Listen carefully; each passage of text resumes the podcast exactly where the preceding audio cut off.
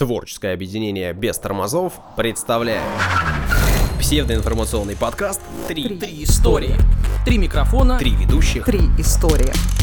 Внимание, прослушивание шоу вызывает привыкание. Слушай подкаст «Три истории». И не говори, что мы не предупреждали. Это подкаст «Три истории». Сегодня мы поговорим о языке майя. О телескопах. И о стендапе. У микрофона Данил Антоненков. Дарья Лебедева. И Александр Онищук. Напоминаю, как всегда, в этой части программы, что у нас есть телеграм-канал и группа ВКонтакте. Там можно высказать свое мнение, можно оставить комментарии, можно ругать нас или хвалить. Ну и можно ставить нам оценки там, где вы слушаете подкаст. Э, Любые оценки принимаются. Вот в нашей коллекции уже единички с двойками появились, не только пятерки. Причем с, с интересным комментарием. Ну, э, вы хотите, что хотите, то и делайте, а мы будем эти принимать, э, значит, с радостью ваши комментарии и оценки.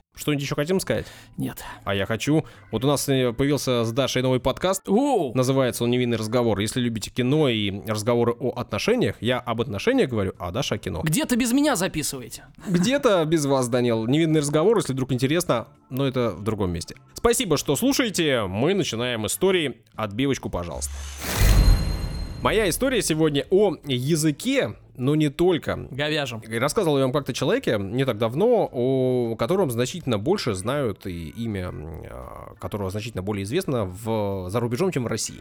Совсем недавно рассказывал вам о Чехове, да? Мгм. Для большинства, для, наверное, абсолютного слушателей и вообще жителей России имя, фамилия и отчество ничего не скажет, но э, есть Ну знатоки. попробуй. Да, зовут его Юрий Валентинович Кнорозов. Единственное, что, возможно, я с э, ударением ошибаюсь, потому что он Кнорозов, возможно. Нет, Кнорзов, все правильно. Его фотография с котом покорила меня навсегда. Да, причем эта фотография такая самая Это популярная. одна у из него, да? моих любимых вообще, мне в сохраненках есть. Вот, и э, все его памятники по этой фотографии сделаны, потому что человек там впечатляет. А, ну, вот Данил, судя по всему, не понимает, о чем речь. А речь Только о... кота узнал.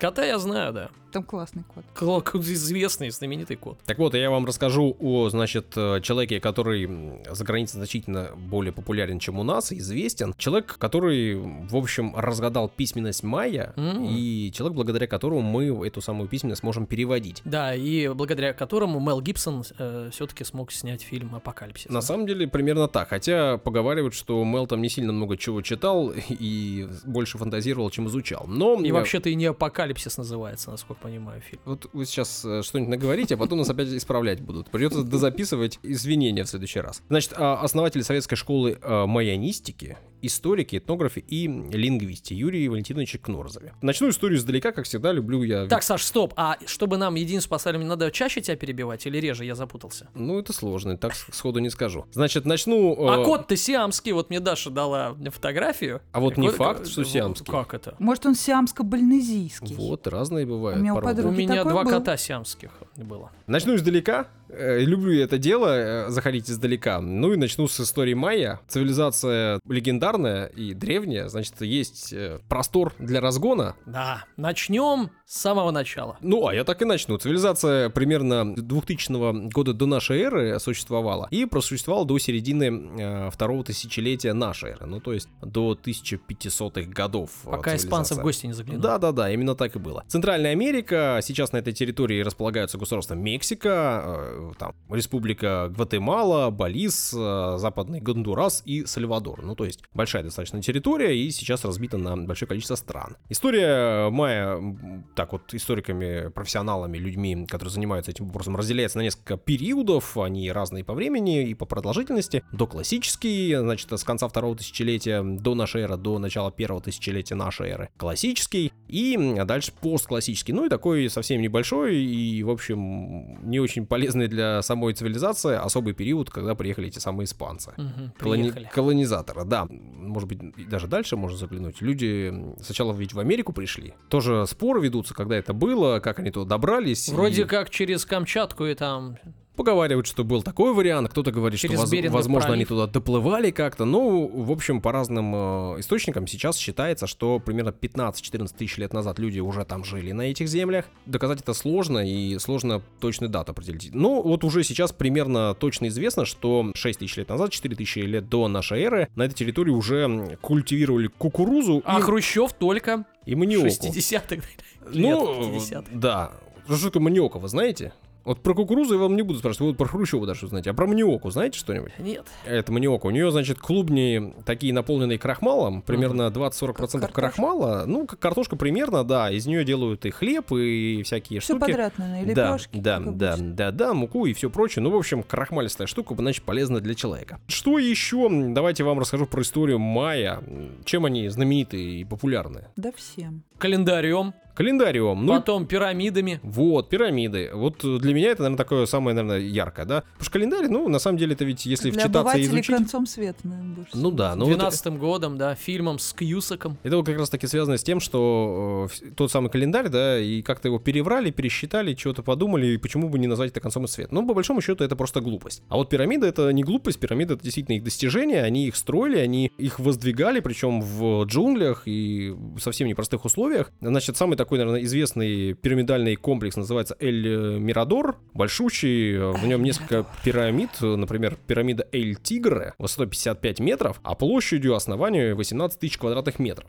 18 тысяч квадратных А это там пирамида Солнца и Луны, нет? Нет, а еще рядом, э, значит, с Эль-Тигры находится Ла-Данте, объем который составляет 2 миллиона 800 тысяч квадратных э, метров. Ну, для понимания, это больше, чем пирамида Хеопса в. Египте. Не по высоте, та 72 метра, По объему. а по объему, да. Это такая серьезная штука. То есть она пошире, она приземистая Она такая, да? невысокая, приземистая, да, такая, по-моему, скорее прямоугольная. Ну и, в общем, они цель, целые комплексы строили, и э, пирамиды эти прекрасно сохранились до сих пор. Я, мне повезло. То я все-таки не, полазил. не инопланетяне, да? Ну, думаю, что нет. Саш, вот ты там лазил.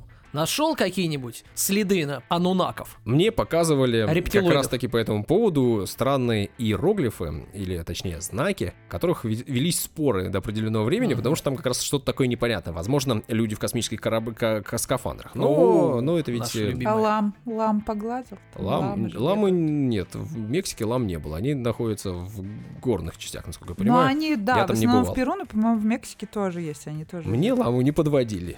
Только, Погладить. да, да. Так, только- Александр, Я мечтаю погладить пожалуйста, ламу. э, нашу ламу. У меня есть заколка из шерсти ламы, но перуанская, правда. Такого даже за деньги не предлагали. Что еще в истории рассказать, кроме того, что они пирамиды строили? Они между собой там все воевали, понятно. Куда они пропали? Ну-ка, отвечай. Про язык будет сегодня, нет? Будет, ну, подводка у меня продолжительная, я же А, вам это обещал. подводка, ну, да, да. Rебята между собой воевали, территории у них были с разной, там, и по гористе, и, по, и в низинах, и все остальное. Разные города в разные периоды времени становились главными у них. Да, и в конце Саша скажет, и майя в итоге придумали язык.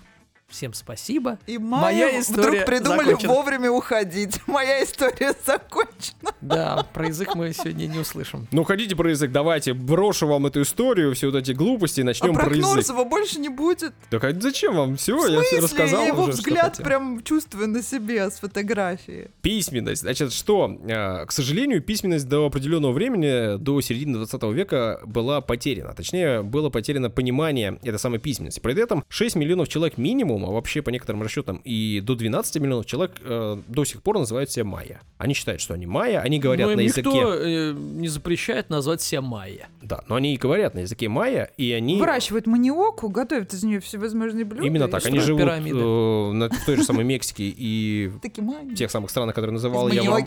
Да, и паникуют при виде картинок конкистадоров. Они, очевидно, выглядят иначе, чем все остальные жители Мексики, например, те, кто считает себя майя. Они пониже, такие приземистые Да, они ребята. такие маленькие, какие-то квадратники в шляпках этих бегают, там что-то, но они милые. И говорят на своем языке. И это действительно так. э, Если все кругом говорят на испанском, они говорят на своем языке. То есть они знают испанский, конечно же, но между собой общаются на языке майя. А как правильный, а, правильное прилагательное а, язык? Майянский. Майянский. язык. Майянский. Ну, по крайней мере, мне сказали, что надо говорить так. И Мгм. я запомнил. У них примерно 25 наречий или разновидностей языка Теперь сейчас. он твоянский. Но, э, значит, письменность была потеряна. Это, и это меня Саш, подожди, подожди, я тебя сейчас перебью. Знаешь почему? Потому что, я считаю, мы мало в этом выпуске перебивали тебя. Продолжай, пожалуйста. ужасно, ужасно, мне кажется, то, что язык, точнее, понимание языка было потеряно, когда пришли испанцы. Продвинутые, серьезные, цивилизованные испанцы приплыли через океан и сделали так, что письменность, которая существовала в тот момент, на которой общались и с помощью которой записывали э, мысли и прочие тексты создавались, на котором она была утеряна. И утеряна вот она совсем недавно по историческим меркам. И забыто совершенно и потеряны эти знания. Утеряно благодаря испанцам или еще до испанцев? Нет, в Уже они разложились. даже при испанцах даже при испанцах, в удаленных территориях продолжали записывать этим э, языком Мгм. тексты. Испанцы боролись, так как это было не христианство, это были, значит, люди, конечно. которые испытывали... Демоны. Да. И они боролись с этим, они уничтожали эти письменность, они уничтожали людей, которые, Эко. которые писали чего ты взял? Это просто бандиты, которые приехали и разграбили. В смысле цивилизованно. Ну, А то, что у них блестящий шикарный костюм, кирас или что там, это ничего не значит. Ну да, ну вот, вот, это, вот это, конечно, и убивает. Итак, а, значит, письменность майя, а, точнее иероглифика, ну, еще точнее, они писали знаками, но э, в начале изучения языка, когда люди поняли, что вообще-то было бы неплохо понимать, что там писали, и это начали делать там в 19 веке, они назвали это иероглифами, ну, потому Мгм. что схоже, да, с египетскими. Вообще-то это знаки, и, значит, их язык относится к словесно-слоговой системе. Отдельные знаки, вот эти самые иероглифы, могут обозначать как слово, так и слог. Ну, что, Мгм. конечно же, усложняет понимание. При этом на практике оказывается, оказывается еще сложнее, потому что иногда они могут э, составлять части друг к дружке, то есть они могут в друг дружку вплетаться. Знаки имели э, разную форму, но в основном это такие э, прямоугольники чуть скругленными концами и краями. Они изображали там животных, части людей, э, там солнце, луну, все остальное, то есть на них было изображены какие-то рисунки. Вода, вожди, дожди и все прочее. Значит, при этом еще Вожди, все усложнялось вожди, тем, что, значит, э, Вожди, Косые вожди. Усложнялось все это э, тем, что э, собираются комбинации этих э, знаков, и от двух до пяти знаков могут комбинироваться в группы. В общем, это сложно. Поэтому долго-долго не могли никак разгадать. И работали над этим э, люди, как я и сказал, там с, э, значит, с 18 века пытались разгадать. Но ни у кого ничего не получалось. Просто не было кота-помощника сиамского. При том, что было вот на, на данный момент найдено примерно 7 тысяч текстов, да, состоят Ого. они при этом, и вот тут, конечно, э, поражает это А ты меня. представляешь, Саш, как Кнорзов заходил в кабинет вот с этим своим взглядом и такой ручки потер и такой, я сейчас все разгадаю.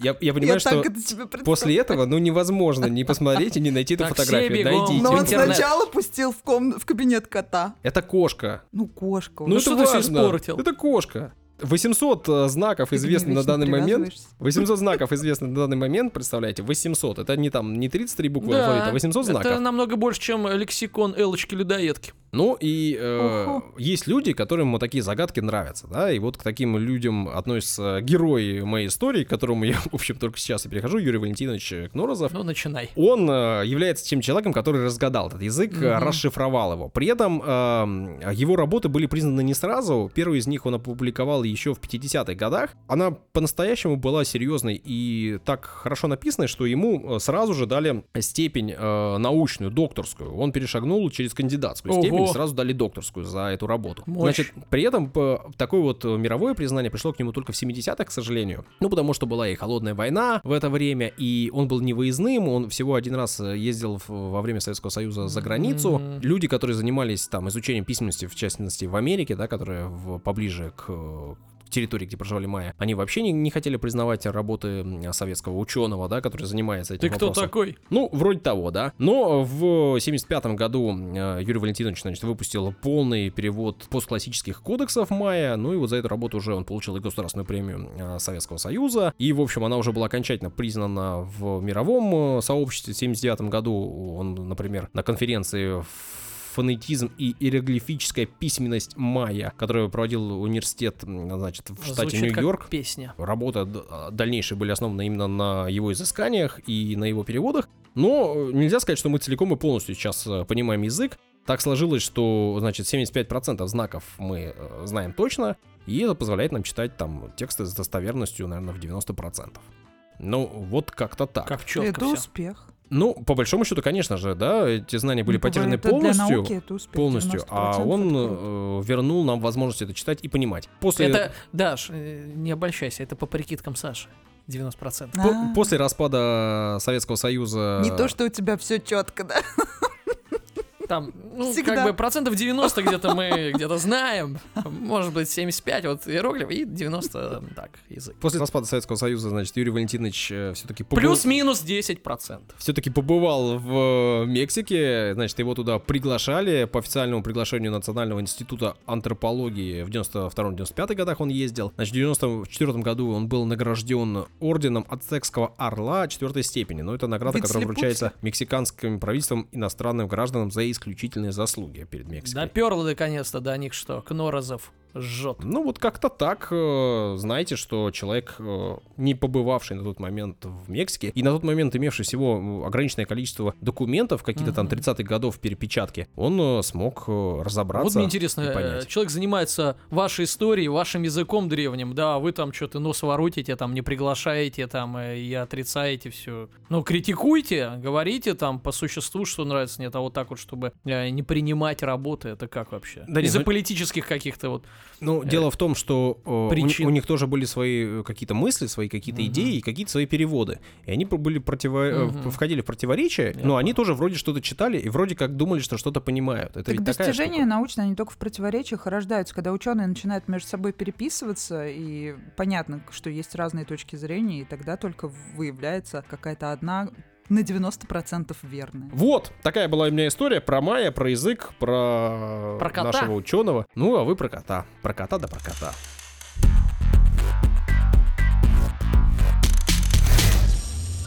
Дарья, вам предоставляется честь.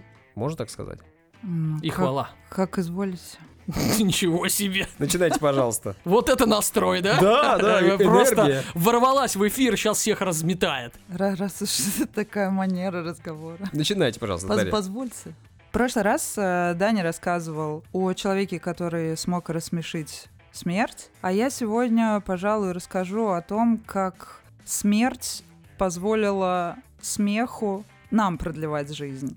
Достаточно сложно понять, но речь пойдет о стендапе, точнее о том, что это такое изначально, откуда появился этот термин и кто стал, по сути, отцом и родоначальником этого самого популярного, пожалуй, жанра на сегодняшний день. Мне кажется, любой человек, даже какого-то пожилого возраста, который не следит за, например, YouTube-новинками, он все равно слышал это слово, даже не зная или не понимая его значения. Изначально стендап — это журналистский термин. Я думаю, что для тех, кто учился на факультетах журналистики, кто работает в этой сфере, для всех этих людей это совершенно никакой не секрет. Но вообще нужно понимать, что действительно в сферу юмора этот термин перекочевал именно из журналистской сферы. Что это такое? Это когда корреспондент в кадре стоит на месте событий. Если иллюстрировать, то это Джим Керри в известном фильме на фоне различных э, забавных ситуаций, то есть когда корреспондент оказывается в самой гуще событий и имеет при этом собственное мнение, э, и все видят, что это не человек, который просто начитывает что-то, а человек находится действительно, он сейчас в данную секунду транслирует какие-то важные происшествия, о них рассказывает. В том числе э, в Morning Show, это популярный сериал, который, я думаю, на карантине многие посмотрели, там также иллюстрируется это Рис Уизерспун на фоне пожара, как она круто делает этот свой стендап, как она рассказывает, при этом транслируя максимально свою позицию, достаточно там а, оппозиционно, жестко, она высказывает полностью свое мнение, насколько это ярко будет выглядеть, настолько и найдется отклик, и боль- будет больше зрителей, по сути. Для ТВ это вообще очень круто. Э, Если вы заметили, вот то, о чем я сейчас говорю, здесь есть прямая отсылка к тому, что мы видим на сцене, когда слушаем и смотрим, собственно, комедийный стендап. Правильно? По сути, это то же самое. Один человек в кадре рассказывает о том, что он думает, то есть высказывает свое мнение, по сути говоря. Э, Вообще,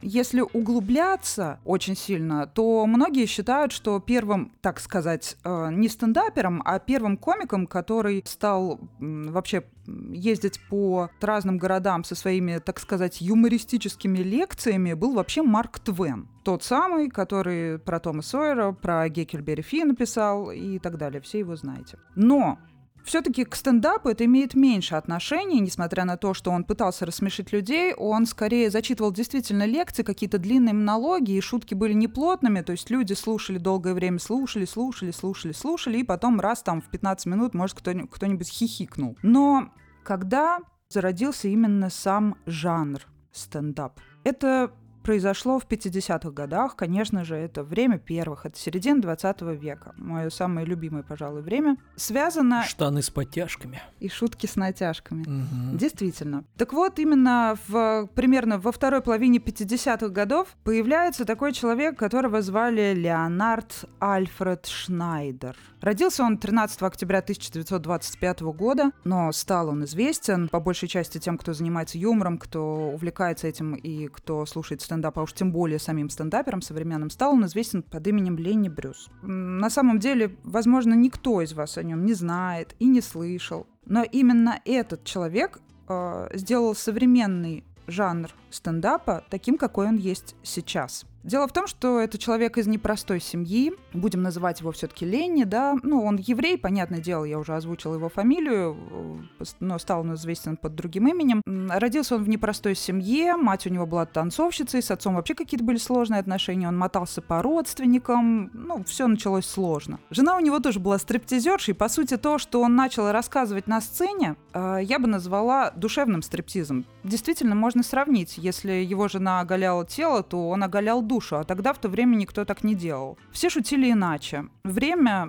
двигалось совершенно другими правилами, юмор вообще жил по другим абсолютно правилам. Ну и семейка. да, Лишь бы раздеться. когда Брюс выходил на сцену, он действительно он пробовал сначала шутить, как тогда полагалось, вот по тем самым правилам. То есть женщин мы рассмешим вот так, мужчин рабочих рассмешим вот так. Ну, то есть с гармошкой еще с тушками. Тан-тан, тран-тан. Не совсем. Он просто классически постра- пытался выстраивать шутки, все это прописывать, но потом он понял, что это не его, что у него, и, во-первых, не, не то чтобы не получается, видимо, просто, ну, не пошло и все. И он начал вести себя так, как э, ведут себя стендаперы, по сути, сейчас. Но тогда так не делал вообще никто. У нас так не делал еще 20 лет назад никто, да? Да еще 10 лет назад наверное, так никто Не, ну делал ладно, там нас. воля уже что-то выходила или так далее. Ну, но- так уже, ну, местами. А так 20 лет еще назад. Все-таки не делал. у Паши это все начиналось с ним. Там, возможно, были импровизационные какие-то элементы, но все-таки это была по большей части постановка, это же образ. э, Так стендап везде как бы текст а пишут. смысл нет. А вот именно А вот Ленни, тот чувак, да, Ленни Брюс, просто на он ходу, да? выходил, да, Ничего он себе. просто, он понимал, что он прописал шутки, он выходит с ними, он рассказывает то, что он написал на бумаге, и ничего не, заходит, выходит, не ага. работает. Мгм.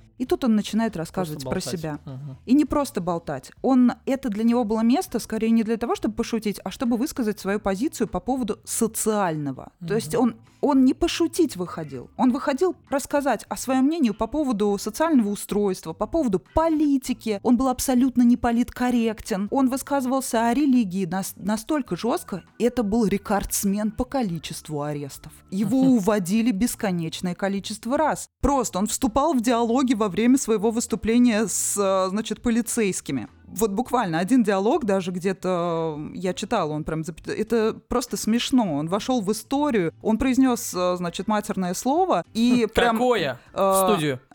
я не помню, я честно, я не, не записала. А, хотя нет, помню. Так, Э, Саш, запикаешь? но- Вперед. Да, но произносить его, пожалуй, не буду. Ну, я-то был посмелее, конечно. Нечего запикивать. Вот проблема. Так вот, произнес он э, это бранное слово. И с полицейским по поводу этого произошел диалог. Как раз он говорил, что вы, пожалуйста, его как-нибудь замените. Вот, поэтому я тоже сейчас заменять никак не буду, а просто не буду его произносить. Пожалуй, я же все-таки не Лени Брюс, и в стендапера я не мечу. Это был первый раз, и в результате вся жизнь, вся стендап-жизнь на тот момент э, Лени Брюс, она превратилась в борьбу за свободу слова. Дело в том, что ни для, ни для кого не секрет, что американцы вообще э, любят очень обращаться э, к своим адвокатам по поводу и без. То есть, и по сути, иногда вместо них общаются адвокаты. Там, что они не произносят лишнего слова. Так Мгм. вот, Лени Брюс был известен тем, что он постоянно судился. И он не стеснялся доказывать свою правоту. То есть, и он доказывал, что он имеет право произнести это бранное слово, это его мнение, это его выступление, что нет оснований для ареста. И он это делал бесконечное количество раз, и в результате он добился, то есть действительно, даже если мы не найдем этому фактического подтверждения, то косвенно он, конечно, имеет к этому отношение, что на свободу слова получили право люди в США в середине 20 века. А так как сейчас стендап это супер популярно, то человек должен быть легендой. Вот э, красивая легенда. Легенда или нет, пусть каждый решит, но то, что Лени Брю- Брюс стал родоначальником вот этого жанра, то есть когда человек выходит и рассказывает о себе и свое мнение по поводу любой какой-то ситуации, неожиданно начинает об этом рассуждать, и это настолько жизненно, что смешно, хотя он вообще даже, может быть, шутить-то и не пытался. Его жизнь была настолько трагична из-за того, что он постоянно боролся э, с системой, он стал родоначальником этого жанра. Но дело в том, что тогда к, к этому жанру никто не был готов. И то есть, если иногда люди опережают свое время и становятся легендами благодаря этому при жизни, ему этого сделать не удалось. То есть его жизнь превратилась в борьбу. Его никто не принял, никто не понял, что это такое, никто не понял, что он делает на сцене. Было просто тупо непонятно никому. В итоге человек Ну, ми- милиционерам нравилось, да? Ну, Часто захаживали. да, судя по всему. И вот, юрист. кстати, посмотрите сериал «Невероятная миссис Мейзел». Вообще есть с Дастином Хоффманом фильм, достаточно древний, где как раз вот образ использован Лени Брюса. Но для всех э, поклонников современных сериалов, посмотрите обязательно сериал «Невероятная миссис Мейзел». Там очень круто подобран актер под э, Лени Брюса. Э, во-первых, он очень сильно похож на него, во-вторых, подача очень похожа. И вообще красивый сериал, там показаны его самые лучшие моменты. Даша э, в своей истории э, назвала уже два сериала и ни одного матерного слова. Я считаю просто. Это познавательный контент. Слушай три истории и узнавай много нового для себя и рассказывай маме, папе, всем друзьям. Лайк, репост, подписка. Что я говорила? Без смс и регистрации. Кстати, в это же время, когда на сцену начал выходить э, Лени Брюс, он, кстати, принимал участие и тогда же уже появилось телевидение, по-моему, в 39 году, да, телевидение появилось в США. И э, тогда уже записывались какие-то первые экспериментальные шоу, уже какие-то более осознанные шоу. Он там, конечно, вел себя иначе, он записывался, пока он еще, еще себя чувствовал хорошо, потому что он потом подсел на наркотики в итоге. Естественно, его жизнь и так э, ломала. Жена стриптизерша, шутки не заходят, жанр никто не принимает, значит, э, тут, естественно, появился наркотик. Все достаточно сложно, но в то же время шутками же кто занима- э, занимался? Все те, кто потом стали известными актерами, режиссерами, в том числе Вуди Аллен. Только если Вуди Аллен ну, потом этот юмор применил, значит, в своих сценариях, которые он сам пишет, как мы знаем, да, и выпускает по фильму в год, его производительность просто какая-то вудиальная. Он, э, как э, стендап-комик, все-таки не состоялся. Вуди а Брюс, да, он стал родоначальником. Так вот, решила я поискать об этом информацию, о том, что другие комики э, думают о Лене Брюсе. Является ли он для них... э, Легенды той самой, о которой я Да, упомянул. и что вы думаете? Зашла я на, значит, портал «Стендап Среда», все о стендап-комедии. Э, Читаю статью, думаю, какой слог знакомый, какая знакомая подача. Так вот, э, под статьей написано, что ее автор Александр Долгополов. Так удивительно. Так что же думает Александр Долгополов? Я думаю, что многие знают, кто это. А О если вдруг не знаете, то надо представить, кто такой то Александр просто, Долгополов. я думаю, что после интервью Дудю все уже знают, кто такой Александр Долгополов, но достаточно вбить эту фамилию и посмотреть а, любой ролик на YouTube. Так вот, что говорит Александр Долгополов про Лени Брюса? Очень а, хорошо описано. Движения Лени Брюса на сцене резкие, четкие, дополняющие каждое его точное слово. Они такие же честные, но они все же органичные, они плавные, в контексте внутренней безграничной свободы его мыслей. Он оккупировал мой разум своим духом. Все, что он говорил и делал, впечаталось теперь в меня и не вытащишь. Так в детстве застряли мои сандалики в свежезалитой цементной жиже. Лени Брюс — это Карлин, без налепи лексических шуток над особенностями английского языка и комедии наблюдений про стрижку ногтей. И я теперь намеренно делаю свою жизнь тяжелее в надежде, что если молодость будет настолько же насыщена, как у него, а потом стану так же свободен, как он. Но пока что у меня вместо свободы просто куча проблем, которые я сам создал и не могу решить.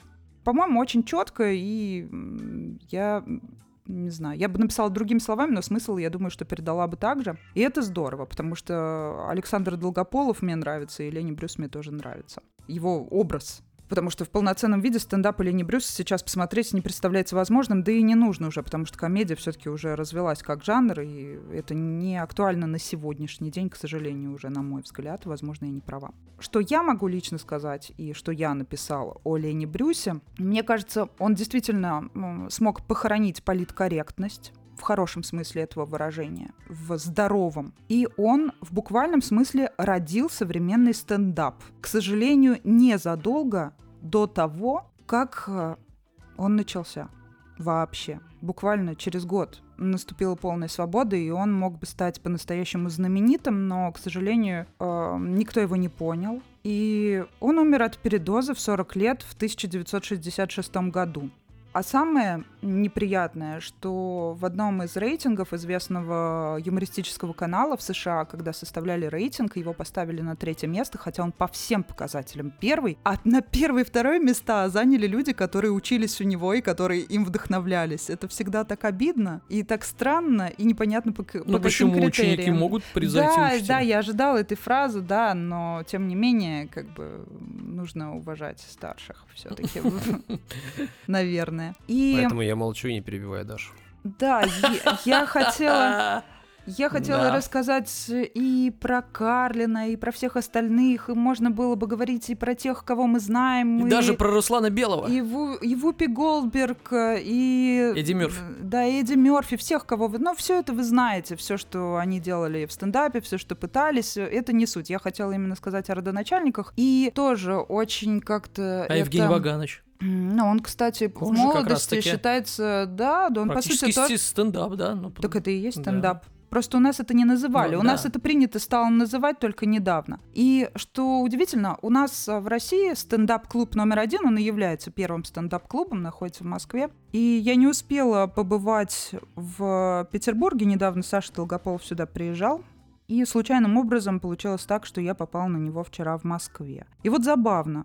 Рассказывала недавно про феномен Баадера — Майнхоф, о том, что случайности потом появляются, да, после того, как ты что-то узнаешь. Потом рассказала про Миядзаки, Тоторо и аниме. Так вот, приехал в Москву на Долгополова, он в одной из последних шуток упоминает, значит, Мидзаки и Тоторо. А после этого я выхожу и ду- случайным образом захожу в ресторан, а, где, который на- называется Миядзаки, по-моему, и там все меню, ну, в общем, тоже там нарисован Тоторо. Это очень смешно. Я это выкладываю, выкладываю в сторис, а, значит, ш- ну, э, фотографии Долгополова с отметкой, и потом вот это сторис а, с Тоторо, и их просмотрел Александр Долгополов, и я хотела сделать скрин, что Александр Долгополов посмотрел мои сторис, и мне интересно, он бы скрин того, как он посмотрел мои сторис, посмотрел бы еще раз или нет, это было бы забавно. Но я, конечно, не стала так заморачиваться, но это достаточно весело, по-моему. Александр? Медитация. Я его люблю. Я много к кому отношусь, и если вот говорить о споре там, кто поперечный или Долгополов, я могу сказать точно, что если Руслан Долго- что если Долгополов это я в обычном состоянии, если сравнивать с собой, то поперечный это мое альтер-эго после невинного разговора.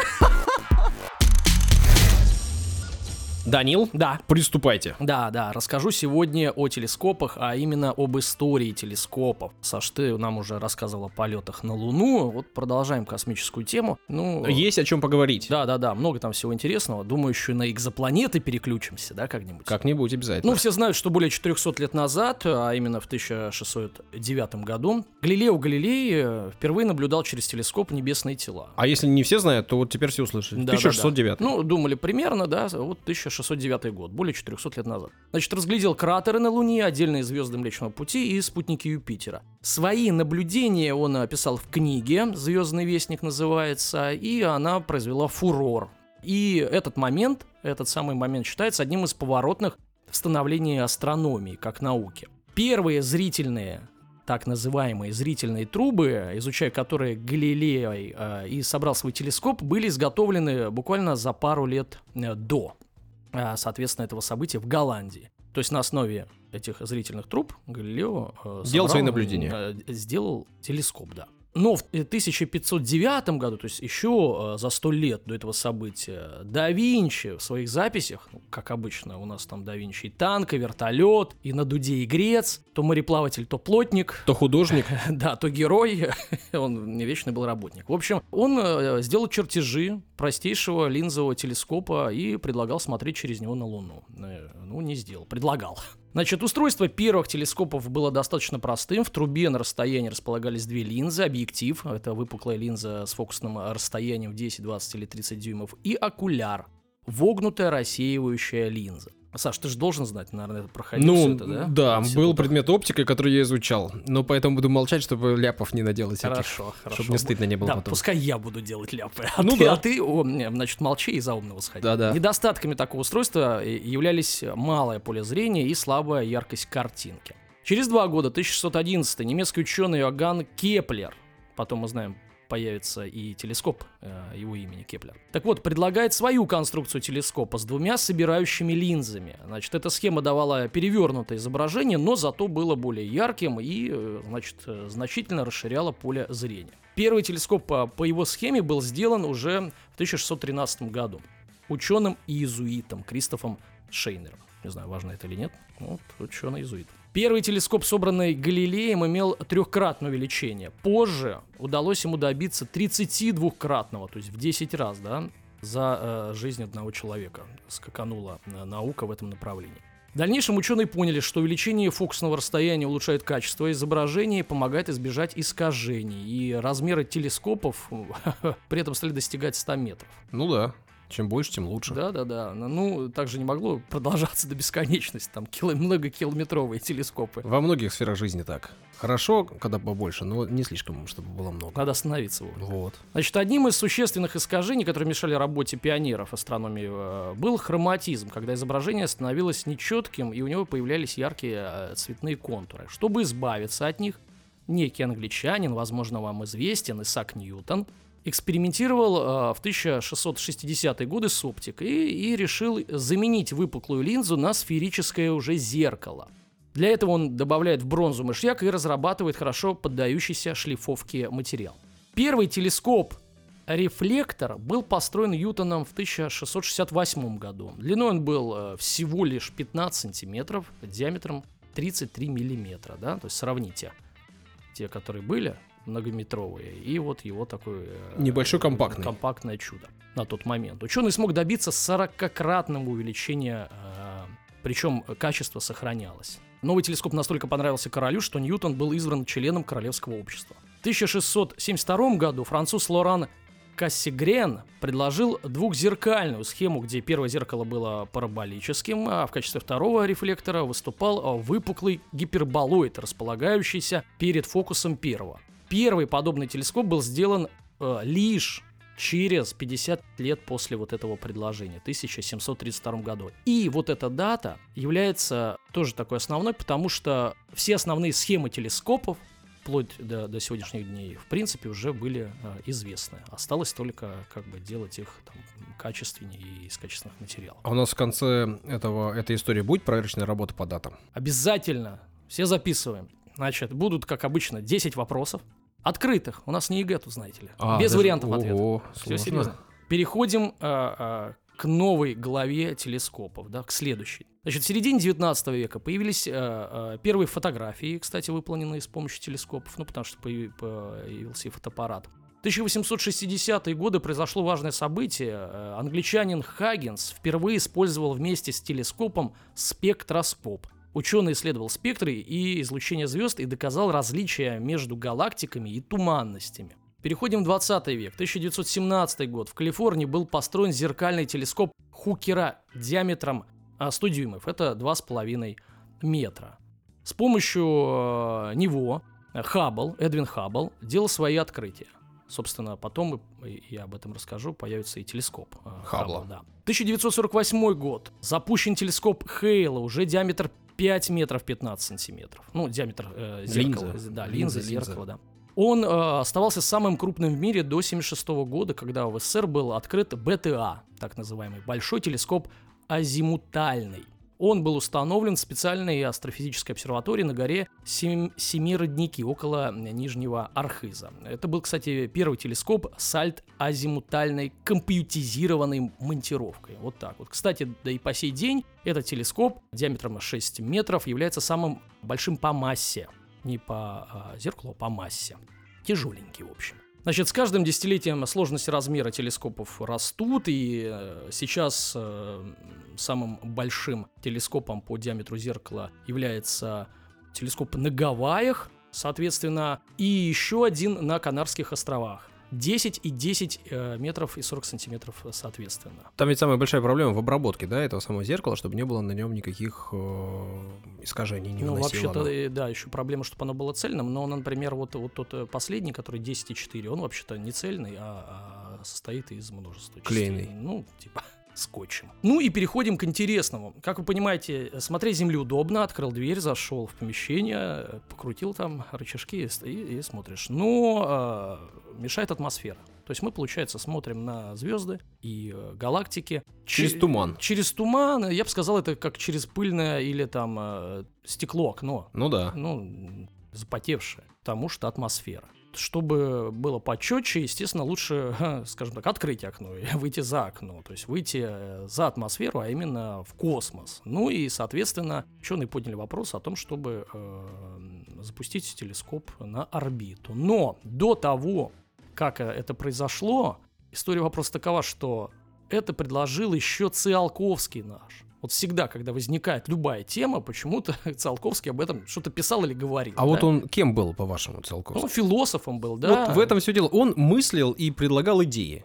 Не И ведь какие, его, да, а идеи, которые в итоге-то не э, такие не чудаческие, а которые реально были воплощены в жизнь, да, то есть реальные идеи. Просто его время тогда, э, скажем так, не подразумевало такой... э, Реализации, э, да, да. Значит, вот в 80 1883 году он уже предположил создание космических обсерваторий э, в статье «Свободное пространство». Потом, кстати, эту идею часто развивали уже э, в научно-популярной литературе и фантастике. Но, впрочем, первые попытки э, оторвать телескоп от Земли появились до начала космических полетов. Так, например, известно, что во время полного солнечного затмения 19 июня 1936 года, 1936 года, московский астроном Петр Куликовский поднялся на субстратострате, чтобы сфотографировать корону Солнца. А американцы в 1957 году подняли телескоп э, с диаметром э, главного зеркала э, 30 сантиметров на высоту 25 километров, то есть уже туда, далеко. Кстати, они же э, в 1968 году запустили спутник уже Stargaze, который э, мог наводиться на любое небесное тело с, выс- с высочайшей точностью и удерживать его в поле зрения. По сути, вот этот спутник и является э, там прародителем настоящих уже космических телескопов. Наши ученые тоже наблюдали за звездами из космоса, но не с помощью спутника, а а, с помощью космической станции. То есть космонавты сами э, уже там наблюдали. Станции «Салют» используют телескоп «Орион». Развитие орбитальной астрономии затруднялось из-за несовершенства систем, с помощью которых управляли телескопами. То есть одно дело их запустить туда, чтобы они там э, Болтался летали, там. да, а другое дело управлять. Направлять на нужные звезды, получать информацию, да, то есть э, от них. Вот. Ну вот с появлением современных цифровых технологий появилась возможность создавать настоящие космические обсерватории. И э, вот о них сейчас и пойдет речь. И самую большую известность среди таких обсерваторий получил американский телескоп Хаббл.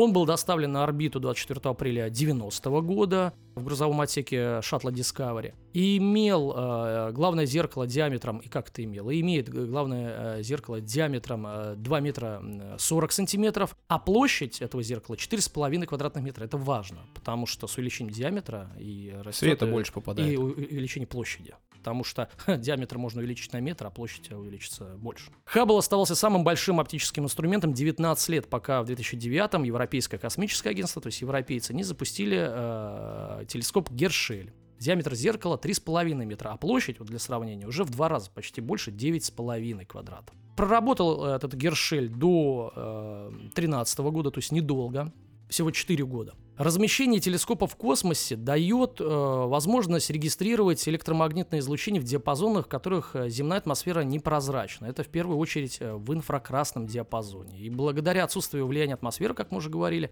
разрешающая способность телескопа вот во сколько раз превосходит аналоги, если бы, например, Хаббл остался на Земле. Хаббл на Земле и Хаббл в космосе. Твои Ну, предположения? десятки, наверное, раз. В 7-10 раз. То есть недурно, да, тот же телескоп, только э, уже только за счет того, что он запущен в космос, в се- в 10 раз дает лучшую картинку. Необходимо рассказать о телескопе Кеплер. Он хоть и не такой большой, 1 метр диаметра, а площадь 0,7 квадратов, но он был специально предназначен для поиска экзопланет. И то есть, по сути, э, поиском экзо- экзопланет э, озадачились не так давно.